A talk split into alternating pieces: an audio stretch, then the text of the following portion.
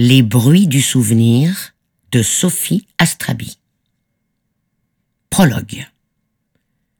Claire a tout de suite su que ça ne marcherait pas entre eux. Elle l'a su à sa manière de remplir entièrement les verres de vin lors de leur premier rendez-vous. Elle n'a jamais aimé l'efficacité. Un verre bien rempli pour ne pas avoir à se resservir tout de suite.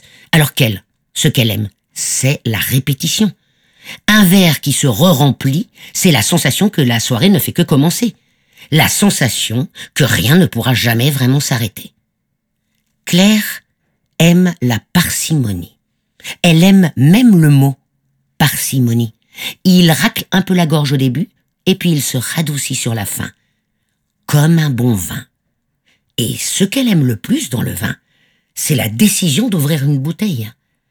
Alors quand Antoine a rempli son verre jusqu'au bord, quand elle s'est dit qu'elle ne pourrait pas le porter à ses lèvres d'un geste désinvolte de peur de le renverser, quand elle a senti cette forme de fainéantise dans l'un des plus grands plaisirs de la vie, elle a su que ça ne marcherait jamais.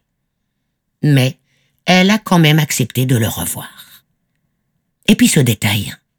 Des mois plus tard, alors qu'ils étaient en vacances sur la côte espagnole, elle avait eu envie de sauter du haut de l'un des rochers. Une adrénaline furtive dans une vie de certitude.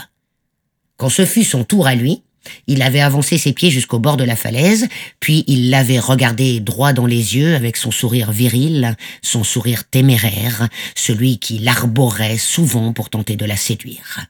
Elle l'attendait au milieu des vagues, et tout s'est joué en une fraction de seconde. Il bouché le nez.